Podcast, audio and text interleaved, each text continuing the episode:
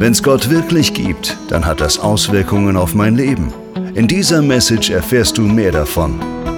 Willkommen bei der Home Church.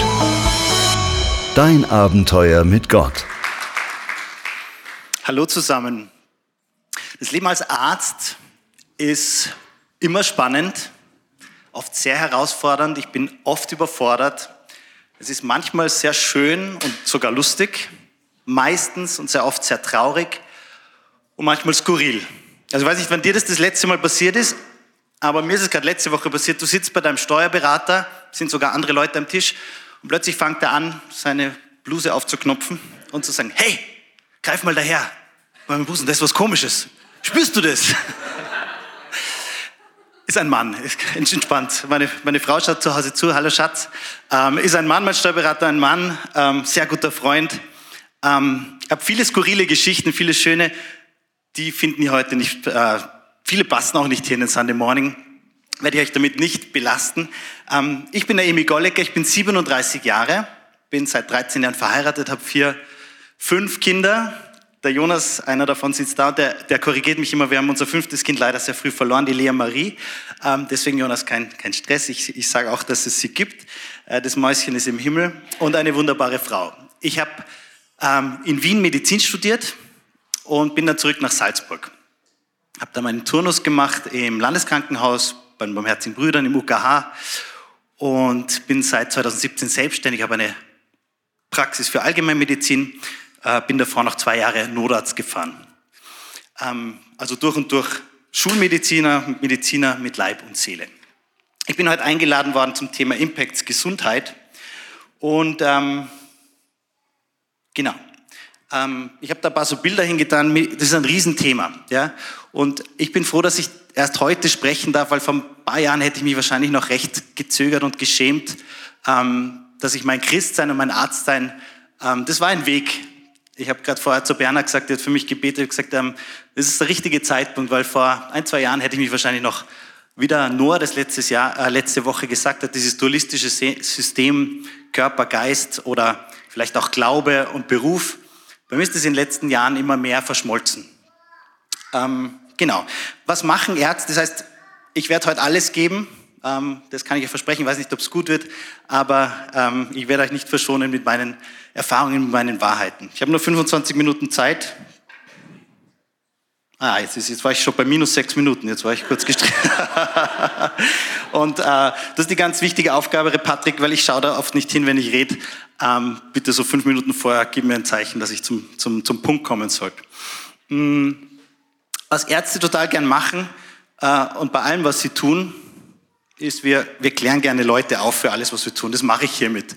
Also das ist keine wissenschaftliche Vorlesung. Alles, was ich sage, das hat nichts mit Evidence-Based Evidence Medicine zu tun. Ich habe keine Studien jetzt unbedingt, die das belegen. Ähm, das ist aber auch nicht mein Anspruch. Ich bin heute hier zuerst als Mensch, der als Arzt arbeitet. Ähm, Achtung, Risiken und Nebenwirkungen gibt es. Sie können, ich hoffe, sogar lebensverändernd sein. ähm, ich bitte um Entschuldigung, dass äh, vielleicht ich wohin trete oder hingreife, wo es euch unangenehm ist. Ähm, meine Aufgabe als Arzt ist es, Diagnosen zu stellen. Das mache ich jetzt nicht von der Ferne. Aber es kann sein, dass ich manchmal was vielleicht ein bisschen überspitzt sage oder bewusst provokativ. Ähm, behaltet das Gute, vergesst den Rest. Das ist super, wenn du das nicht hören willst, schalt bitte ab. Äh, für alle anderen, die können zur Kids Ministry gehen. Und wenn du einfach hier sitzen bleibst, gehe ich davon aus, dass du dir das reinziehen möchtest. Ich will heute meine Erfahrungen mit euch teilen und euch ein bisschen einen Einblick geben, was ich über Gesundheit denke, wie so mein Mindset ist über Körper, Geist und Seele und meine Erfahrungen. Genau. Und was ganz wichtig ist bei uns Ärzten, wir müssen ähm, Interessenskonflikte bekannt geben. Und ich habe einen riesigen. Als ich 16 war, hatte ich eine riesige Lebenskrise. Der Noah hat letzte Woche, bitte anschauen, falls er nicht gemacht hat, da schon mir den, mir den quasi die Steilauflage gegeben und hat auch darüber gesprochen, seine Krisen. Ich kann es nur bestätigen, da war ich in mehreren großen Krisen. Ja, ein paar Jahre vorher habe ich meine Großmutter verloren und habe zum ersten Mal einen toten Menschen gesehen. Äh, mit 16, als ich gerade so pubertär war und die Kirche hinter mir gelassen habe und alles, was so regelkonform und alles so schön und, ähm, und, und so Werte und so, das wollte ich alles über Bord werfen. Dann ist mein bester Freund gestorben und ein paar Jahre später ähm, habe ich eine Krebsdiagnose bekommen. Ich habe einen Moment gehabt, wo ich gesagt, wo ich geglaubt habe, Gott gibt's nicht. Und ich habe ihn total herausgefordert. Und ich habe ihm gesagt, du hast diese jetzt eine einzige Chance. Und wenn du die nicht nützt, dann ich habe mir schon alle möglichen schönen Dinge ausgemalt, die ich dann machen werde. Sehr schlimme Dinge. Ähm, und er hat diese Situation genützt. Und in diesem Moment, das war mit 16, habe ich in meinem Leben gegeben. Und seither gab es keinen Tag, wo ich gezweifelt habe, dass es Gott gibt. Also ich habe einen riesen Interessenskonflikt. Das heißt, für mich existiert Gott. Äh, das wird alles, was ich hier sage, durchdringen. Er ist ähm, unser Vater, er ist liebend. Ähm, genau. Falls jetzt da bei Heim am, am, am Fernseher jemand sitzt, jo mei, der Dr. Golliger hat einen Gott kennengelernt, ist so wunderbar, schau, hat er vier Kinder und dann, ja, und dann kommt der Seligsprechungsprozess und das ist alles so schön gewesen. Überhaupt nicht. Also das war ungefähr, wenn ich, ich möchte ganz kurz eine Kurzzusammenfassung machen, für alle, die vielleicht diese Erfahrung gemacht haben, die werden jetzt vielleicht sich widerspiegeln, für andere klingt das komisch, aber es war ungefähr so, das war so, vertraust du mir? Und ich so, okay, ich versuch's. Dann müsst ihr euch ganz schöne romantische Musik vorstellen, so, und dann gehst du so da, du Loser, das soll christlich sein, zurück mit dir, du schaffst es nicht, schau dich an, du machst Fehler, du Loser. Ah, das taugt mir total. Da habe ich zehn Jahre gebaut, dass ich meine, mein, mein Ego aufbaue. Herr, okay, du hast mir die zwei Sachen genommen, aber nimm mir das nicht. Okay, ich gehe jetzt nicht weiter. Doch, vertrau mir, vertrau mir. Okay, ja, so ungefähr. Und dann irgendwann so, du Loser, du schaffst es nicht, schau dich an. Ich weiß, du schaffst es nicht, schau, deine Fehler. Stimmt. Aber ich bin frei. Und genau, dafür lege ich heute Zeugnis ab. Gott befreit mich immer mehr in meinem Leben. Es ist ein Prozess. Und ähm, wollt ihr noch zuhören? Seid ihr bereit? Ja. Gut. Okay. Oh, Wer ist der beste Arzt? Der Patrick meint immer, ich bin das, das stimmt überhaupt nicht. Wer ist der beste Arzt aller Zeiten? Mückstein? Also, habe ich da? Nein, Jesus. Genau. Das kann ich sehr empfehlen, das ist ein Bild aus einer meiner Lieblingsserien, The Chosen. Warum ist Jesus der beste Arzt? Ich kenne keinen Arzt, der 100% Heilungserfolg hatte. 100%. Alle, die er geheilt hat, sind geheilt worden. 100 Prozent. Oder gibt es in der Bibelstelle, ich bin kein Theologe, wo jemand so herkommt und sagt, hey, heil mich. Und Jesus sagt, nee. Oder gesagt hat, du bist frei, steh auf und nimm dein Bett. Geht nicht. 100 Prozent Heilungschance. Ich habe auf meinem Weg ähm, als Arzt und, und, und Mensch, ähm, hat mich irgendwann sehr beschäftigt, wie soll ich denn das machen? Also ich lerne das Ganze und ich bin totaler überzeugter Schulmediziner. Als Notarzt gibt es ganz spannende Medikamente und Situationen, wo du wirklich Leute retten kannst in kürzester Zeit. Also ich, die Materie, das ist was Gutes. Aber wie, wie mache ich denn das als Christ? Ja? Ähm, da gibt es dann so die Ausflüge, fange ich dann an für alle zu beten oder verschreibe ich keine Medikamente mehr, ähm, das gebrochene Bein, braucht es eine OP oder ein Healing Prayer oder beides. Und da gibt es eine Stelle, wo Jesus einen Blinden trifft und man muss sich das so vorstellen, wenn du blind bist, dann macht das was mit deinem Mindset, mit deinem Körper, mit deinem ganzen Verhalten, mit deinem Umfeld. Und Jesus sagt zu dem, ähm, erstens fragt er ähm, um Hilfe, das heißt, er hat erkannt, dass er Hilfe braucht. Wahrhaftigkeit ist sehr wichtig beim Gesundungsprozess. Jesus hat ihn körperlich geheilt und hat gesagt, komm und wasch dich dort und zeig dich den Priestern. Ähm, aber zuerst hat Jesus nicht die Seligpreisungen gepredigt. Sag, ja, ja, das, das mit deiner Blindheit, das wird schon. Aber schaut der Heilige Geist und schaut die Früchte und selig. Nee, zuerst die Materie. Die Hungernde satt machen, die Blinden sehend, die Lahmen gehend. Da ist eine Ordnung drin. Und das war für mich so eine, so eine Erleichterung zu sehen, hey, da gibt es eine Ordnung. Und wenn ich den besten Arzt der Welt, der jemals gelebt hat, als Vorbild haben darf, ähm, dann versuche ich es einfach so wie er zu machen. Zuerst der Körper, dann der Geist, dann die Seele. Das wird so ein bisschen sein für die restlichen Minuten, die ich noch habe, die immer schneller weggehen.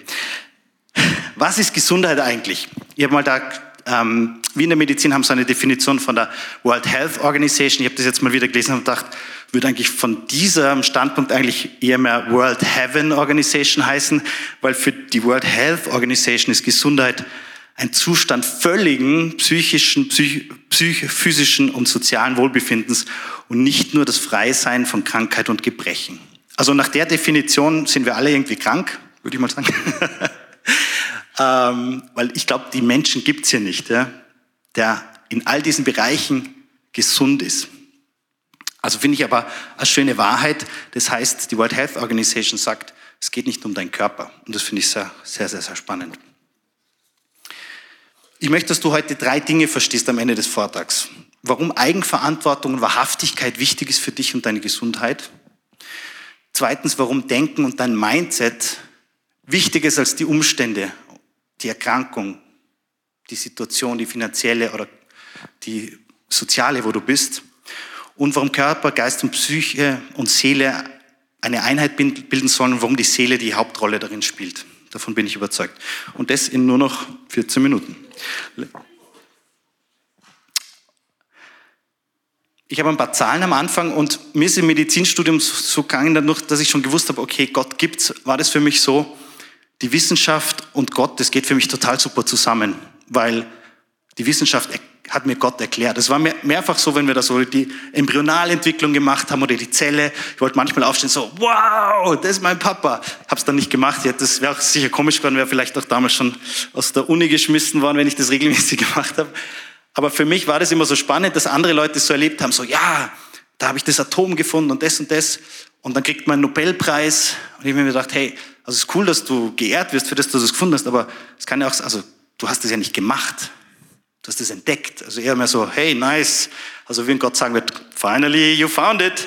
Uh, after millions of years.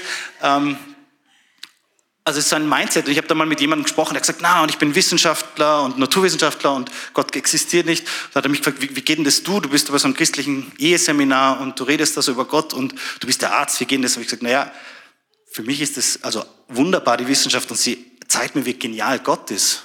Und er war total geflasht, diesen Switch zu machen. Ähm, und ich finde den großartig. Ein paar ganz kleine Zahlen für euch. Das sind viele Nullen. Gell, Letizia, meine Tochter ist da, die ist gut in Mathe.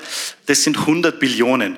Und so viele Zellen hat der Körper. 100 Billionen Zellen. Jetzt gerade macht dein Körper wahnsinnig viele Stoffwechselsachen, ähm, dass du hier gerade sitzt, dass du atmen kannst. Das machen gerade 100 Billionen Zellen und die machen gerade alle was Geniales. Also während ich so hin und her gehe, also nicht, weil es ich bin, aber das ist ein Wunder. Du bist ein Wunder. Es ist eine Frage des Standpunkts, wie du das siehst. Wir sehen dann oft so, ma, der rote Fleck oder da, die Augenbraue ist schief oder sowas, versteht ihr? Aber es ist, es ist gut, wenn wir jetzt mal kurz so ein bisschen in eine andere Sichtweise eintauchen. 100 Billionen Zellen hast du auch im Darm, Bakterien, uh, Keime. Ja, diese Keime brauchst du, die sind wichtig, die können dahin. Das Mikrobiom ist gerade ein ganz neues, riesiges Feld der Forschung. Ähm, 100 Millionen Milliarden, Entschuldigung, Nervenzellen hast du in deinem Gehirn. Drei Milliarden, eine sehr beeindruckende Zahl. Drei Milliarden Mal schlagt dein Herz, wenn du so durchschnittlich 80 Jahre alt wirst. 219.000 Stunden verbringst du im Schlaf. Du hast circa, Jesse, du hast sicher mehr Muskeln, aber der normale Mensch hat so 656 Muskeln und circa 206 Knochen. Manche Leute haben ein, zwei mehr, bei den Muskeln auch so. Zwölf Atemzüge, die du gerade pro Minute ziehst. Ich bin ein bisschen aufgeregter, bei mir sind es wahrscheinlich 20 oder 25. Du hast zwei Augen und du hast ein Leben. Genau, wow. Das könnte ich so weiterführen und weiter. Und wir als Menschheit sind noch nicht dort, dass wir das vollkommen verstanden haben, die Quantenphysik und, und, und, und, und.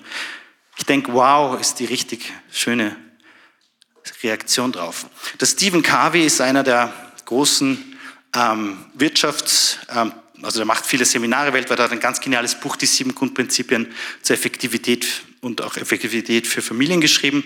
Und er hat ein Zitat, das mich sehr geprägt hat, habe ich mal in einem Seminar gehört, schon am Anfang das Ende im Sinn haben. Und jetzt kommt was, es wird kurz eine bittere Pille. Ich habe bis zu den Sachen, die ich erlebt habe, wo ich mit dem Tod konfrontiert war, und das ist vollkommen verständlich, wenn das bei dir, wenn du damit noch nicht näher konfrontiert warst, auch etwas tust, weil wir das als Gesellschaft tun. Wir verdrängen den Tod. Und das ist dann ganz schlimm, vor allem dann, wenn er kommt. Und wenn wir so tun, als wäre das eine große Überraschung.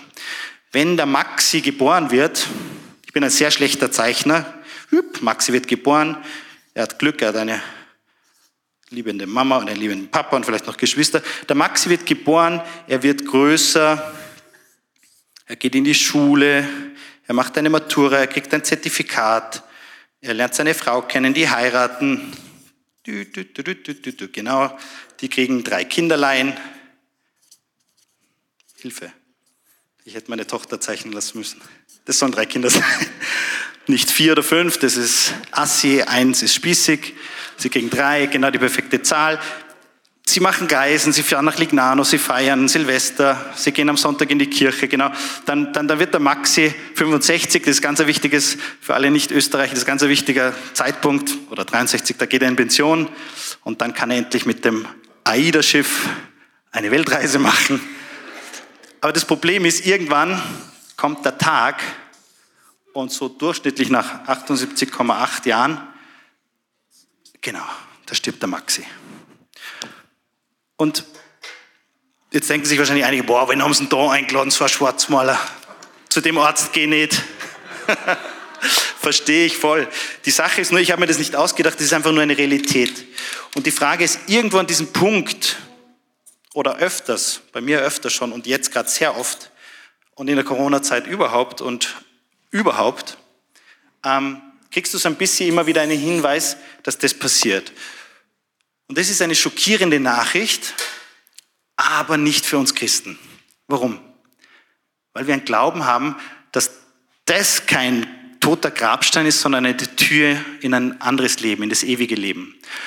Und alles, was ich heute sagen werde, bis auf so Zahlen und so weiter, die kann man nachlesen, aber kannst du mit einem Wisch weg und sagen, na, das glaube ich nicht. Und das ist okay, ist deine Freiheit. Ist für mich voll okay. Für Gott ist es auch okay, übrigens. Aber es hat eine Konsequenz. Und die Frage ist, was passiert in dieser Zeit, in der du hier lebst? Was passiert, was macht der Maxi, was macht er mit dieser Zeit? Genau.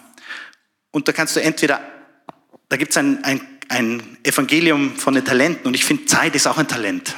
Vergrabst du es? Head in the sand? Willst du das Leben einfach auspressen und jeden, den du siehst, ausquetschen, dass du genug hast? Oder gibt es eine andere Antwort? Ich glaube, es gibt eine andere Antwort. Wir schauen uns das gleich an. Der Körper ist für mich ähm, zentral, weil zu mir kommen Menschen, die am Körper leiden. Und das ist genial. Der Körper ist immer mein bester Helfer, weil mein Gegenüber oft nicht wirklich sich selber versteht. Wir haben überhaupt sehr verlernt, unseren Körper wahrzunehmen. Das heißt, ich bin eigentlich ein Übersetzer und ein Gesundheitsmanager. Ich heile niemanden eigentlich, das macht der liebe Gott und der eigene Körper oft. Ich kann das unterstützen mit Medikamenten, Operationen und so weiter. Aber ich komme immer mehr drauf, ähm, dass ich da nur einen richtungsweisenden Job habe. Den mache ich gerne und mit Passion, aber ich bin sicher nicht der Heiler. Ähm, wir haben entweder die Entscheidung, da hat der Noah ein bisschen drüber geredet, dass wir den Körper zu einem Götzen machen, das heißt, alles dem Körper unterordnen, über das werde ich jetzt nicht sprechen. Oder, und das sehe ich bei christlichen Kreisen, sorry, aber es viel öfter, nämlich, dass wir überhaupt keine Körperwahrnehmung haben. Und ich muss euch sagen, das ist eine Sünde. Und eine Sünde ist immer ein Akt gegen die unendliche Liebe Gottes. Und wenn du deinen Körper missachtest, dann ist das ein großes Problem. Und das wird dein Körper spüren und das wird deine Seele spüren. Das wird dein Mindset, dein Kopf, deine Psyche spüren. Deswegen möchte ich ganz kurz ein Beispiel machen. Jetzt brauche ich meine zwei Assistenten, den Jonas und die Letizia, zwei meiner vier Kinder, die bringen mir was. Und der Jesse, ich habe ihm nur gesagt, Jesse, ich, ich werde ich werd kurz ein Experiment machen. Danke, super Jonas. Oh, der Jesse, werden, Jesse, du musst die Augen zumachen. Ich nehme deswegen den Jesse, weil ich weiß, er hat einen super Spirit. Er schaut auf das Du. Er hat äh, einen Körper, für den er sich sorgt und deswegen ist es gut. Ich, ich möchte euch ein bisschen zeigen, was, was mir oft vorkommt bei uns Christen, bei mir selber auch, dass wir oft nicht verstehen, wie wichtig unser Körper ist. Der Jesse hat jetzt mal kurz nur einen Geist, dein Körper ist weg, genau. Du siehst nichts, du hörst nichts. Und du bist vielleicht durch die Stadt gegangen und da mir ist zumindest ein armer, ein, ein Bettler am Straßenrand gewesen. Und du kannst das beste Mindset haben. Jesse hier, jetzt darfst du kurz schauen. Jesse liebt Essen. Also ich habe ein ein, ein Sandwich, Smoothie und 100 Euro hier hingelegt. Mach die Augen wieder zu. Du kannst das beste Mindset haben und sogar, Korinther 1,13, deinen Leib dem Feuer übergeben und und und, ihr kennt die Stelle. Die Liebe hast du wahrscheinlich sogar, so wie ich dich kenne. Aber die Challenge ist jetzt, außer der Jesse ist verlobt mit der Anna, wenn ihr schon Telepathie gelernt habt, dann könntest du jetzt die Anna dazu bewegen, das zu holen, dort rauszubringen, liebevoll diesen Menschen das in die Hand zu geben. Es ist nicht möglich, oder ist es irgendwie möglich, Jesse? Du kannst dich nicht bewegen, du kannst auch nichts sagen. Du hast gerade keine materielle Ausdrucksform. Ja? Das ist schwierig für dich, oder? Okay. Steh mal kurz auf. Nee, geht nicht. Du hast keinen Körper. Test failed. Genau. Schließt mal alle kurz die Augen. Wenn du deinen Körper nicht hast, das ist der erste Ausdrucksform von Gott, dass er dich liebt, dass er dir deinen Körper geschenkt hat. Die ist jeden Tag spürbar. Die Verdrängung, die wir mit unserem Körper machen, ist eigentlich zu sagen, Papa, dich gibt's nicht. Papa, du bist nicht gut. Das hat heftige Konsequenzen. Und wenn dein Körper Symptome hat, Schlaflosigkeit, Magenbeschwerden, Darmbeschwerden, ähm, es gibt viele Krankheiten, für die kannte man nichts. Das sind genetische Krankheiten, Unfälle und so weiter. Lass mal die mal beiseite. Können auch eine Rolle spielen. Aber so diese Probleme, die du hast, frag dich mal, was dein Körper dir sagen will. Das musst du nicht jetzt machen, aber ich sage dir eins, ohne den Körper, in dem du jetzt gerade dich befindest, in dem sich dein Geist und deine Seele befindet, äh, fehlt der Welt was. Wenn du den nicht so einsetzt, dann wer umarmt, wer streichelt, wer macht den Tee, wer gibt den Handschlag, wer sagt, gut gemacht. Du kannst es nicht mal sprechen, du kannst es denken. Es geht mir jetzt nicht, versteht es mich richtig, könnt ihr die Augen wieder aufmachen. Es geht für mich um ein Bewusstsein, für, vor allem für uns Christen, der Körper muss nicht so ausschauen. Beim Noah schaut er so aus, das darf ich sagen, ich bin sein Hausarzt. Und der dient ihm, das ist schön, der Noah hat das richtige Mindset. Aber es ist wirklich schlimm, wenn der Körper missachtet wird. Und das macht ganz, ganz viele Probleme. Wir müssen da Mut haben, in die Wahrheit zu treten, gerade wir Christen. Weil unser Körper ist der erste Ausdrucksform für das, dass wir zeigen, dass Gott glaubt, dass Gott existiert. Es geht nicht darum, dass wir so rumlaufen. Das ist alles gut, alles gut. Nee, wir sind keine Menschen auf Drogen. Es gibt Probleme in der Welt, aber es geht darum, dass es in eine Authentizität führt. Die Psyche. Es gibt ganz viele, ganz viele Dinge, die unsere Psyche beeinträchtigen. Ich bin mal mit meinen besten Freunden auf einer Hütte gewesen und da haben wir uns gechallenged und haben gesagt, hey, drei, deine drei Glaubenssätze, die dich am meisten hindern, dass du frei bist. Es war, ein, es war richtig gut. Ähm, ich habe da zum ersten Mal gecheckt, dass ich das Glaubensge Glaubensbekenntnis nicht immer beten sollte, weil ich glaube eigentlich, dass ich nicht gut genug bin. Ich war schlecht in Rechtschreibung, sorry. Ich habe geglaubt, dass ich keine Fehler machen darf. Und ich habe geglaubt, dass ich ohne Leistung nicht liebenswert bin. Okay, jetzt denkt sich jemand, der ist ja nicht schlimm. Stell dir mal dieses Mindset beim Kindergeburtstag vor. Papa, ich will den besten Geburtstag der Welt haben. Okay, wir machen alles, wir, wir, wir geben tausende Euros aus. Ähm, ich will keine Fehler machen. Ich übertreibe alles. Ja? Es muss der beste Kindergeburtstag der Welt sein. Kindergeburtstag ist also mit dem Mindset schon schwierig, das alltägliche Leben noch schwieriger. Ich weiß, dass 90 Prozent der Menschen, die hier sitzen, ähnliche, ein ähnliches Mindset haben. Und der Grund dafür ist eine Sache und das ist Angst. Wir haben Angst. Und Angst ist gleich Stress. Und Stress ist gleich Entzündung, hoher Blutdruck, schlechte Ernährung und so weiter und so fort. Ich habe noch eine Minute 15. Oje. ähm, da sollte eigentlich was stehen, und zwar ein Zitat von Brandon Bouchard, einer der weltbekanntesten ähm, ähm, Mindset- und, und, und ähm, High-Performance-Coaches. Und der sagt, wenn du Angst hast und nicht von einem Verrückten mit einem Messer verfolgt wirst oder von einem wilden Tier, das dich zerfleischt, ist Angst nichts anderes als ein schlechtes Management deines Gehirns. Und ich gebe ihm zu 100 Prozent recht. In der Zeit, in der wir leben, ist Angst überall. Und Angst ist ein schlechter Ratgeber. Es macht, da habe ich keine Zeit dafür, neuronal einfach einen Überlebensmodus. Das heißt, du bist nicht mehr kreativ, du kannst nicht mehr links und rechts schauen, du bist nicht mehr fähig zu leben. Und wir leben in einer Zeit, die von Angst erfüllt ist. Wir haben den Körper, ich mache jetzt ein K, und wir haben den Geist, die Psyche. Und wir werden da immer umeinander schwanken und irritiert sein.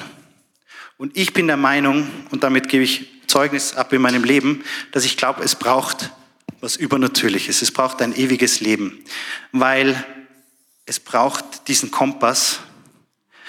Und mein Leben zumindest schaut manchmal so aus und dann wieder so. Aber schaut mal, irgendwann könnt ihr sicher sein, dass ihr hier landet. Die Seele ist der Kompass, dass wir unseren Körper und unser Mindset, unseren Geist richtig leben. Ich habe eigentlich noch eine Infusion für euch zusammengestellt und die möchte ich jetzt kurz über euch aussprechen. Ich möchte über euch aussprechen, Mut statt Angst. Denn Mut ist nicht die Abwesenheit von Angst, sondern Dinge trotzdem zu tun, obwohl die Angst da ist. Mut über euch. Ich möchte über euch aussprechen, den Geist ein Fülle-Denken. Und zwar als Gegenmittel für das Mangeldenken, wo du dich vergleichst, wo du sagst, ich bin nicht gut genug, wo du immer schaust, was dir fehlt und nicht siehst, was der Gott Vater in dich hineingelegt hat. Ich möchte in dich hineinsprechen, das Vertrauen, das Supervitamin, das überall reingeht. Weil das Vertrauen, wenn es eine Krankheit gibt, die ich heilen würde, wenn ich könnte, wäre es, dass Menschen vertrauen. Stellt euch vor, ihr vertraut zu eurem Partner in der Ehe. Stellt euch vor, ihr Länder vertrauen sich. Äh, Geschäftspartner basieren ihr Geschäft auf Vertrauen. Stellt euch vor, du bist Sportler und du sagst, I'm gonna make it happen. Stell dir vor, eine Arzt-Patienten-Beziehung ohne Vertrauen geht nicht. Du brauchst Vertrauen an deinen Arzt. Und Jonas, komm du nur mal her. Und du brauchst Vertrauen zu deinem Gottvater. Schön, dass du heute da bist. Schaut mal, der Jonas hat null Angst, in meine Arme zu gehen. ist eigentlich cool, dass du heute extra mitgekommen bist. Hast du Angst vor mir oder dass ich irgendwas falsch mache? Nein. Gut. Das ist Kindsein. Und Gottvater ist kein Fake. Ähm, und wenn das alles nicht stimmt, was ich gesagt habe, dann war es ein gutes, eine, eine sehr gute Coping-Strategie für mein Leben. Ähm, du kannst das alles jetzt über Bord werfen und sagen, das war ein verrückter Sunday Morning. Oder du kannst sagen, ich gebe diesem Gott Vater eine Chance und ich spreche Vertrauen in eure Herzen auf. Egal, was ihr erlebt habt, es wird nicht aufhören in eurem Leben, dass euer Vertrauen gechallenged wird, aber geht's weiter. Danke.